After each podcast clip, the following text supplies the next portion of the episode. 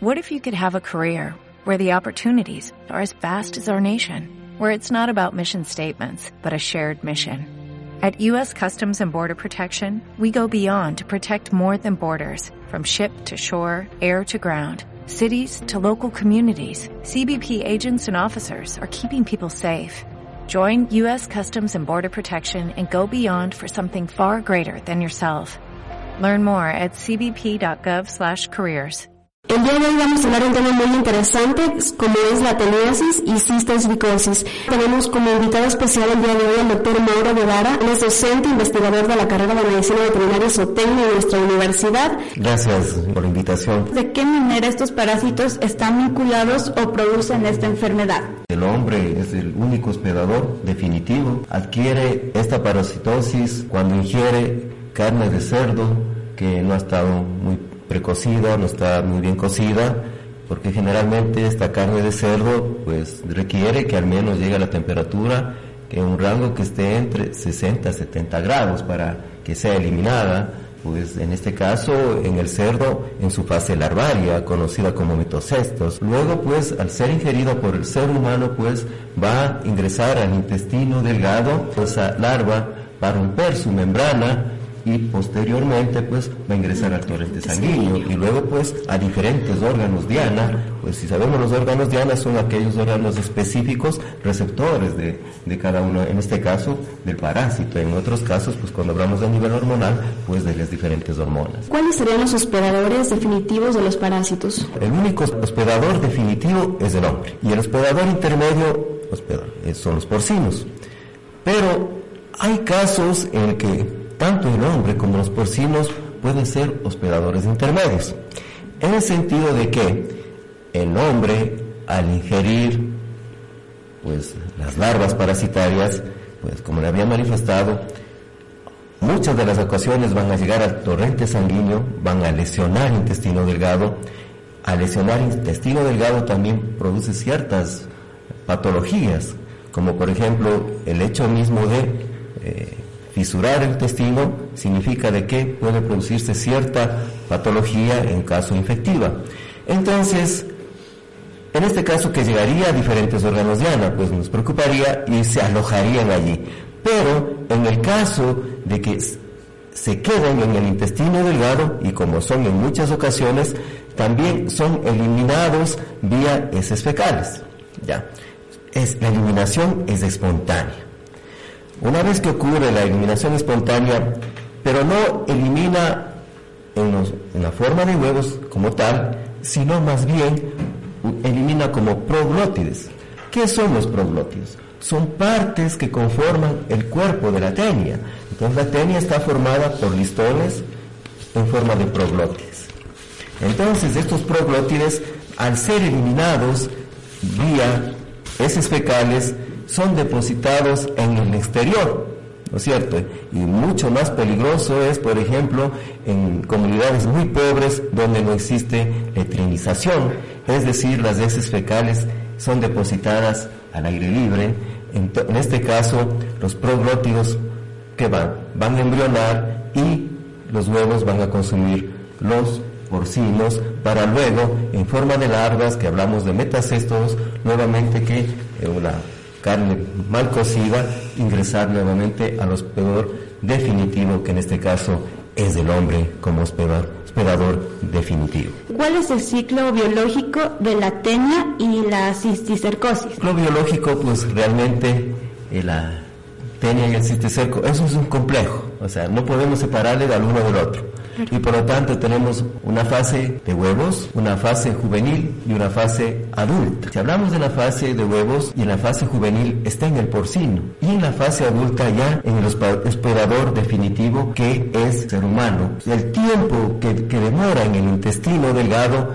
es generalmente de dos a tres meses. Sin embargo, se han dado casos que han permanecido allí hasta muchos años. Entonces, el ciclo biológico pues necesariamente tiene que darse entre el cerdo y el hombre, que es el hospedador definitivo. ¿Podría existir algún tipo de autoinfestación exógena en la que la propia persona se infeste con sus pronóticos, como se hablaba, de los que expulsa? Todas las parasitosis también puede haber una autoinfestación.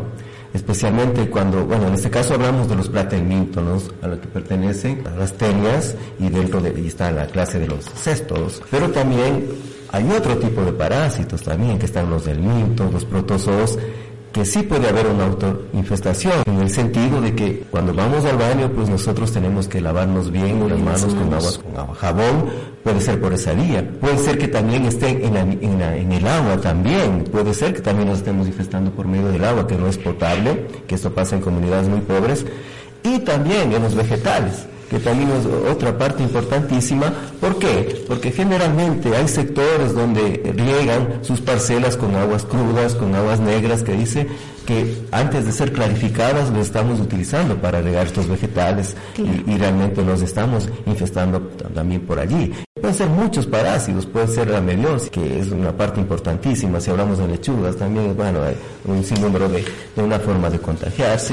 Y también en, comunidades que, son muy pobres, generalmente la costumbre de la gente es pues caminar descalzos y también pueden, pueden ingresar también ciertas infecciones por medio de la piel también. Entonces hay muchas formas de, de afectarnos realmente. ¿Debe estar bien cocinada la carne o precocinada para poder eh, infestarse? Todas la, las parasitosis intestinales pues es un importante problema de salud pública. Yo no tendría que ver en una carne porcina, esto les hablo pues a nivel de camal, la situación que tenemos en el cerdo, ustedes pues acabamos de ver que es un hospedador intermedio y está en forma de larva.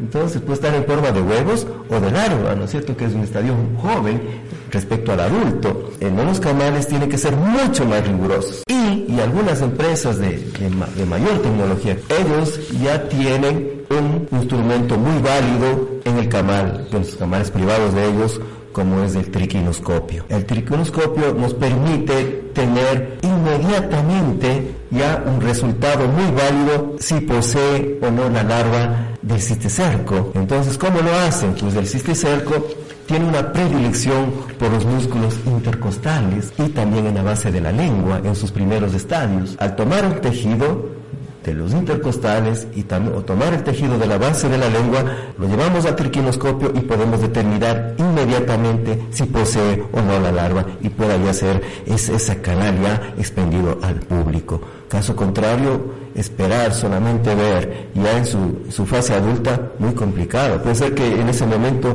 en el camal ya no, no lo estén observando así, y, pero ya esté en su fase larvaria y que no lo podemos observar sino en forma microscópica. ¿Cuáles son las mejores maneras o formas para diagnosticar esta enfermedad? La teniasis, pues, no solamente tenemos una sola clase, ¿no? Tenemos la tenia solium, la tenia saginata y la tenia asiática sabiendo que la tenia, solium es específica de los porcinos y la saginata también la conocemos como bovis, que está presentado en los bovinos, y la asiática también, que todavía no está muy, no, no lo hemos estudiado mucho.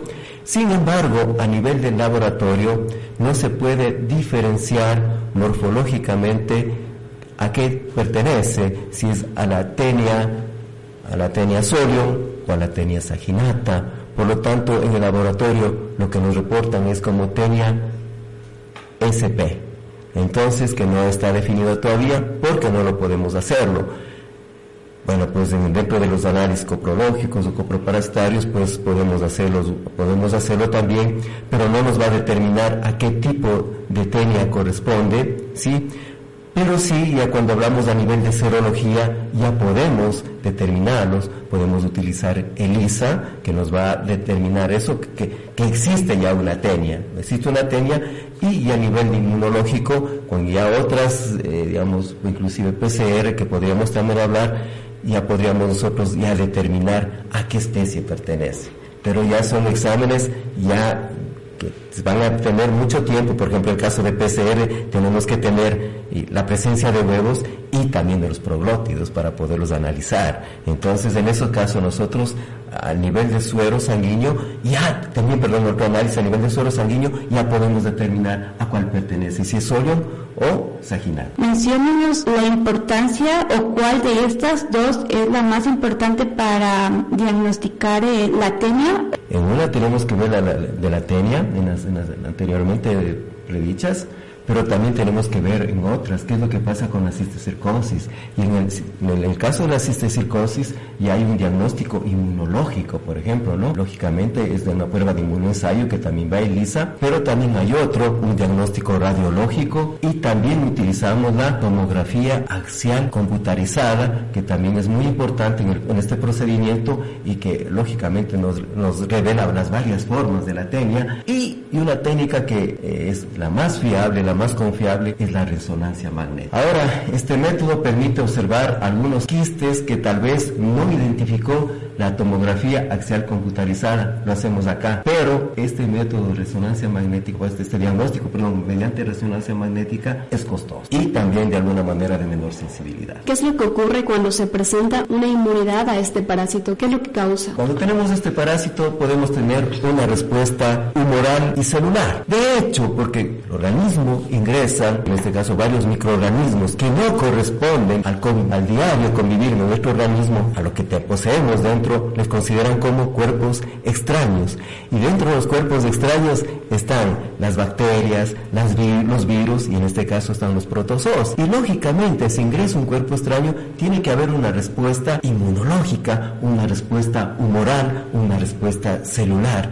La respuesta humoral la dan pues los órganos del sistema inmunológico, ¿no es cierto? Y la respuesta celular, pues tenemos varios tipos de células. Dentro de la respuesta humoral tenemos varias inmunoglobulinas, ¿no es cierto? La inmunoglobulina A, la inmunoglobulina G, la inmunoglobulina M, la inmunoglobulina E. Entonces, en estos trabajos que se han hecho de diagnóstico versus lo que, lo que ocurre cuando, cuando ingresa un microorganismo, pues necesariamente tiene que haber la presencia de macrófagos que van a que tiene que fagocitar al elemento extraño que está ingresando. Y por lo tanto, tenemos que la presencia de anticuerpos, ¿sí? Para protegernos de, de estas amenazas, se puede decir, hacia el interior de nuestro organismo. Entonces, en estas circunstancias, los parásitos, en cambio, no han demostrado una inmunidad específica, es decir, no tenemos un anticuerpo específico que nos diga anticisticercosis.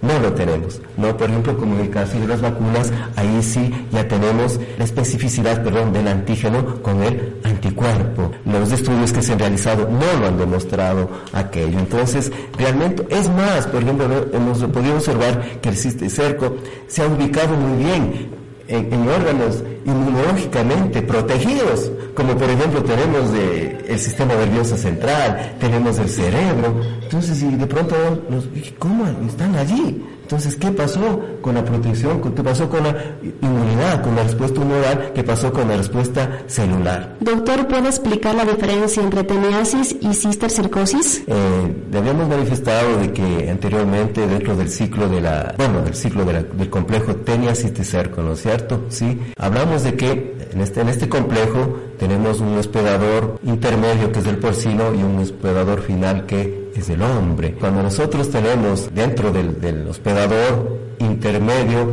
nosotros tenemos la larva joven, sí, esa larva joven al, al ingresar al intestino es donde va a madurar en el intestino delgado, el intestino delgado de quién? Del hospedador, en este caso del hombre, y una vez que madura ahí, van a formarse varias partes de, de la tenia en sí, empezar, y ahí tenemos los famosos proglótidos, donde se van a empezar a formar a partir del escólex. Entonces, ¿qué es? La cabeza y sus partes. Y allí es donde ya, ya vamos a tener en forma madura, es decir, esa larva inmadura que ingresó eh, mediante, puede ser un cisticerco, ¿no? Sí, ingresó, consumió el hombre, ingresó ese cisticerco, lo consumió y va a tomar la forma de gusano, la forma ya de tenia dentro del organismo en un tiempo de dos a tres meses. Entonces, necesariamente la larva va a dar origen a qué? A la tenia. Por eso hablamos del complejo tenia,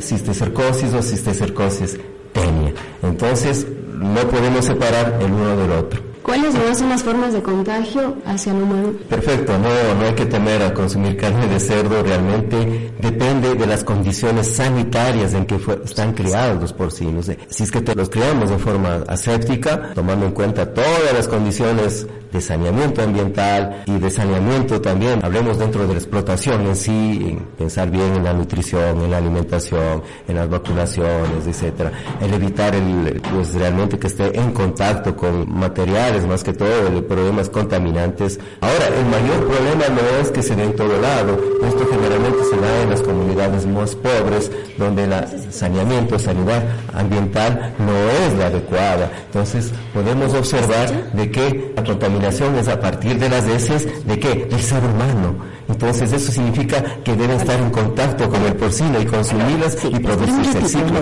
Mientras no se dé eso, no, no va a ocurrir lo que tenemos, Ya, eh, muy bien, tenemos una llamada telefónica. Adelante.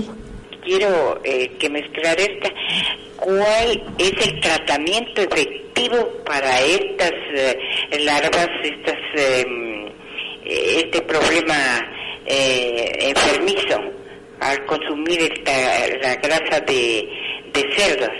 No existe un tratamiento ah, muy específico. ¿Por qué? Porque un esquema de tratamiento en todos los casos dependerá de qué? Del número, la localización y la viabilidad de estos parásitos, especialmente en el sistema nervioso. Sin embargo, nosotros, si hablamos dentro de ellos, tenemos algunos uh, vermífugos que van a actuar sobre el cisticerco. Por ejemplo, podemos utilizar los abendazoles, eh, podemos utilizar también los brassicuanteles, también podemos utilizar la nitosamida, etcétera, y también el, el también nos trabaja bien.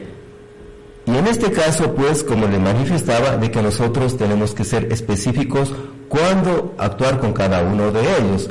Y también nosotros debemos pensar también de que, por ejemplo, en el caso de la vendasol, ¿En qué fases nomás va a actuar? Va a actuar en la fase de larva, en la fase de huevencillos, etcétera. Entonces todo eso tenemos que tomar en cuenta para pues tener un tratamiento específico. Y ahí están los productos que nosotros podemos utilizarlo.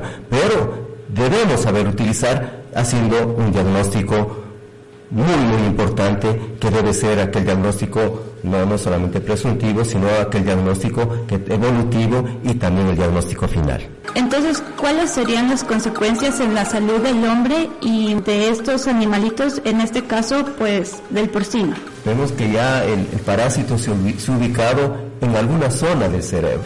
Sí. En este caso puede producirnos una meningitis una meningitis complicada por de pronto si la, la fase cuando tenemos en la parte aranoide los aranoides en el cerebro podemos también nosotros tenemos también una hidrocefalía también podemos tener también pero cuando ya se ubicado en esa parte del cerebro y está allí y dentro del proceso pues ya se convirtió en un proceso de fibrosis y al final terminó calcificándose en este momento nosotros ya no podemos suministrar ningún tratamiento sistírico. Nosotros tenemos que aplicar un tratamiento antiepiléptico, es decir, para la epilepsia, que es producto de este, de este cisticerco que, que está allí en una parte del cerebro. Lo que sí nosotros podemos aplicar un sistírico es en el caso de que de que todavía hay, actividad de este parásito eh, dentro, dentro en donde está, donde está el encapsulado. Todavía tenemos actividad, allí sí. Pero una vez que ya el parásito ya cumplió todas sus fases, ya nosotros ya no podemos pensar en un sistírico, más bien sino medicamentos antiepilépticos. O sea, eso es importantísimo para este tratamiento.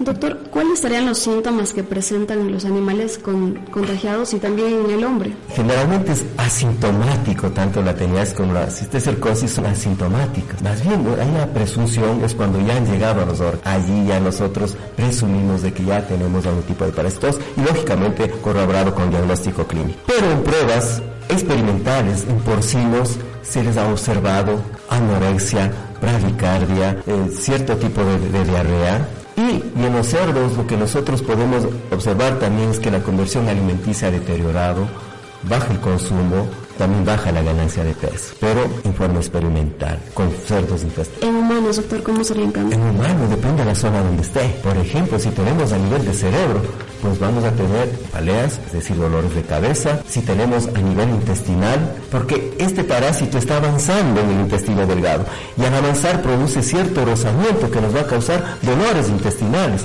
y mucho más cuando llega, trae la unión de la válvula ileocecal. Cuando hablamos también de la zona epigástrica también, hablamos de la parte izquierda del hígado y de la cabeza del páncreas, ¿verdad? O sea, hablamos de la zona epigástrica también, hay un dolor muy pronunciado allí. Un momento nos mencionaba de que en los cerdos se producía la pérdida de peso.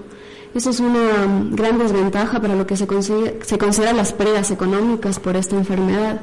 Toda enfermedad tiene, tiene esa tendencia a que el animal va, va, a perder peso, pierde conversión. Estamos perdiendo kilos de carne y kilos de alimentos suministrados. Entonces realmente la pérdida económica es muy grande. Y si de allí nos va a subir a conversión, si yo a lo mejor tengo, estoy proyectándome a un 3 de conversión y al final voy a tener 3, 4, puedo llegar a 6. Significa que voy a gastar el doble de dinero, realmente, por ese lado. Y también la pérdida económica va, va, a surgir también. ¿Por qué? Porque en el camal también me van a decomisar, me van a decomisar órganos, me van a decomisar las canales, o a lo mejor también va por otro lado. También los costos del, tra del tratamiento también no, no, son nada baratos. Son, entonces, eh, las pérdidas económicas realmente son, son muy grandes. ¿Qué aconsejaría a las personas que se dedican a la producción de cerdos para evitar que estos se contagien con este parásito? Es necesario eliminar todas las posibilidades de transmisión del hombre a los cerdos. Y la inspección en los camales es fundamental para que continúe el ciclo, porque si es que yo evito o sea, todas las posibilidades del hombre con el cerdo, pero ¿qué pasa en los camales también? Si otra vez voy a consumir carne de cerdo contaminada, entonces la, la, la, la relación, entonces no, como, que, como que no corresponde. Entonces, el asunto es eliminar, o sea, toda fuente de contagio, interrumpir el contagio de los cerdos mediante la eliminación de portadores de teña. Por ejemplo, esto ¿qué tenemos que hacer? Tenemos que buscar la colaboración de autoridades sanitarias, pues el trabajo del médico veterinario es importantísimo aquí para conseguir estos objetivos, porque una vez que se ha comprobado esta cisticercosis, hay que determinarle, va a determinar cuál es su procedencia, irnos a ese lugar y ver qué es lo que está ocurriendo también. Entonces, este es un compromiso de todos, son políticas gubernamentales también, que eso es importantísimo, y que no va solamente dentro de, de la parte eh, de, de, sanidad animal, sino también dentro de salud pública también, que es importantísimo. ¿Cuál es la situación actual de cisticercosis en Loja? Ecuador no reporta datos realmente no nos reporta datos, además de que la OMS, la Organización Mundial de la Salud, manifiesta de que Ecuador es uno de los países que debería reportar obligatoriamente estos datos.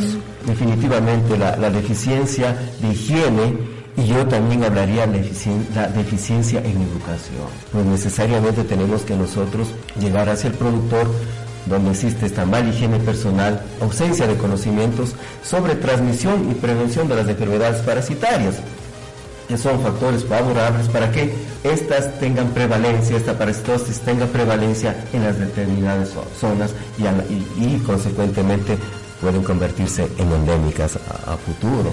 Ese sería dentro de las deficiencias higiénicas y de alimentación, pero también dentro de las costumbres alimenticias. No nos olvidemos también que habíamos comentado también que está el agua, que están las verduras, dentro, dentro de esta fuente de digestión de, de, de parásitos, y algo que a lo mejor nosotros no lo vemos más allá, por ejemplo, también es una cuestión de migraciones humanas, de zonas endémicas a regiones que no son endémicas. Esto ha permitido pues la diseminación de ciertos parásitos y esto sucede en todo el mundo, por ejemplo, con el incremento de pasajeros también, de viajeros que lo hacen, o también de campesinos que migran hacia las ciudad, ciudades y también se ha dado en ciertos países de, refugiados después de catástrofes y o después de, de guerras también. Hay otra también que es importante, que es la inmunosupresión. Pues en este caso, pacientes con, con portadores del VIH, del SIDA, sí, también ellos son como consecuencia de estos pacientes que causan más daño también. ¿Por qué? Porque permiten el ingreso de estos parásitos que son oportunistas, hay muchos de los factores en los cuales nosotros todavía debemos tomar en cuenta y seguir estudiando. Doctor, ¿algún mensaje para finalizar el programa? Eh, es importante saber que varias de las parasitosis tienen efectos económicos muy importantes que son considerados y deberían ser considerados dentro de la parasitología veterinaria. Por ejemplo, uno de ellos la coccidiosis en pollos, cuando hablamos de piroplasmosis, cuando hablamos de fasciolasis o de fasciola, podemos hablar y en este caso de cisticercosis, que debería ser el pilar fundamental, en este caso, dentro de salud pública, de salud humana, papel del médico veterinario es importantísimo y, a su vez también, yo creo, y esto es un criterio muy, muy, muy personal, creo que en el transcurrir del tiempo, tiempo, hace tiempo atrás, pienso que el médico veterinario ha perdido mucho campo eh, con respecto a salud pública. Así tiene, primero hay que recobrarlo y luego pues adelante y mejorarme de aquí en adelante. Eh, muchísimas gracias por la entrevista.